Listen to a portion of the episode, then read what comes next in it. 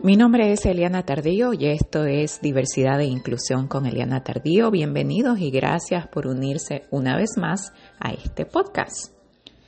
El día de hoy quiero hablarles de lo importante de predicar con nuestro ejemplo y nuestras acciones la diversidad en nuestras comunidades.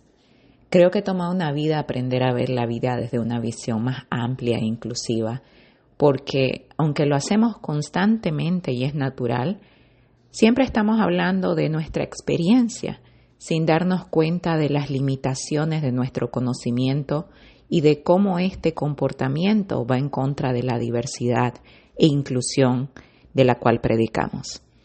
Somos demasiado diferentes y cada vida es demasiado compleja como para creer que desde nuestra posición individual tenemos la capacidad de darles respuestas a quienes no conocemos y cuyas vidas ni siquiera imaginamos. Hoy desperté pensando en esto después de una semana de aquellas en las que me ha tocado comprobar una vez más que no crío ángeles, sino adolescentes cargados de emociones que siguen aprendiendo a vivir y lidiar con sus sentimientos. Mientras tanto, yo también sigo aprendiendo acerca de mí misma mientras aprendo junto a ellos. Y porque la meditación y la reflexión siempre me, traen paz y balance, me puse a pensar cómo podemos exponerle a los nuevos padres la realidad de la vida en forma armoniosa y realista, de una manera en la cual no creemos expectativas inalcanzables que en algún momento lo frustren o nuestras expectativas sean tan bajas que no les ayuden a pensar en grande. Y se me ocurrió esto. En vez de repetir esta famosa frase cargada de capacitismo, que es la tendencia a medir el valor de los seres humanos basados en lo que pueden hacer en relación a los estándares, entonces en vez de repetir esa frase que dice ellos todo lo pueden, quizás repensar y decir nadie lo puede todo. Y tu tarea como padre no será que lo pueda todo, sino será acompañarle de cerca para descubrir y maximizar lo que sí puede. Creo que muchas veces somos nosotros los mismos padres los que tenemos que trabajar en hacer paz, en las paces, en hacer las paces con lo que no pueden, para evitarles cargar nuestra frustración y angustia, porque somos nosotros los que creamos las expectativas. Las expectativas no están en ellos, nosotros las depositamos en ellos. Y somos nosotros como padres los que tenemos que ajustarnos para desde la inteligencia emocional que tenemos que trabajar a lo largo de la vida, enseñarles a ellos a manejar sus emociones.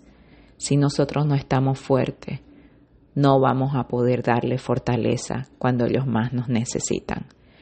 Siempre hablamos desde nuestra experiencia para asegurar que no son esto o lo otro y establecemos desde su apariencia física hasta su capacidad o potencial intelectual y emocional.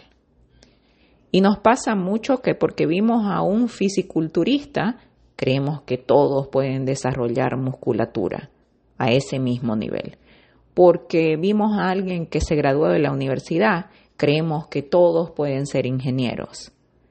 Pero antes de establecer estas aseveraciones no pensamos en la única verdad absoluta detrás del todo, y es que todos somos seres humanos. Eso es lo único que podemos decir con certeza, porque todos somos diferentes. Y hay diferentes aspectos corporales, capacidades intelectuales y físicas, sistemas de apoyo, pero sobre todo personalidades e intereses diversos. Al final, nadie es una cosa u otra basado en su diagnóstico o en su linaje, incluso en su crianza. Al final es la intersección de factores, la mezcla entre diagnóstico, personalidad y circunstancias individuales la que va a escribir la historia. ¿Significa esto que el destino ya está escrito? No necesariamente, pero sí que hay bases sólidas que tenemos que considerar como el cimiento de esos ajustes que tenemos que hacer para maximizar las oportunidades y las capacidades de nuestros hijos. Y finalmente, a lo largo del camino, es donde aprenderemos la lección más humanizadora de todas. Aún dándolo todo, nunca nada será perfecto porque no somos perfectos, porque nada ni nadie lo es y porque nadie lo puede todo, sino que todos trabajamos en enfocarnos en lo que podemos, en lo que somos, en los regalos únicos que tenemos para alcanzar esa felicidad imperfecta de la que tanto hablamos. Gracias por acompañarme una vez más y nos vemos la próxima. No se olviden que en elianatardío.com están todas estas reflexiones y muchas otras.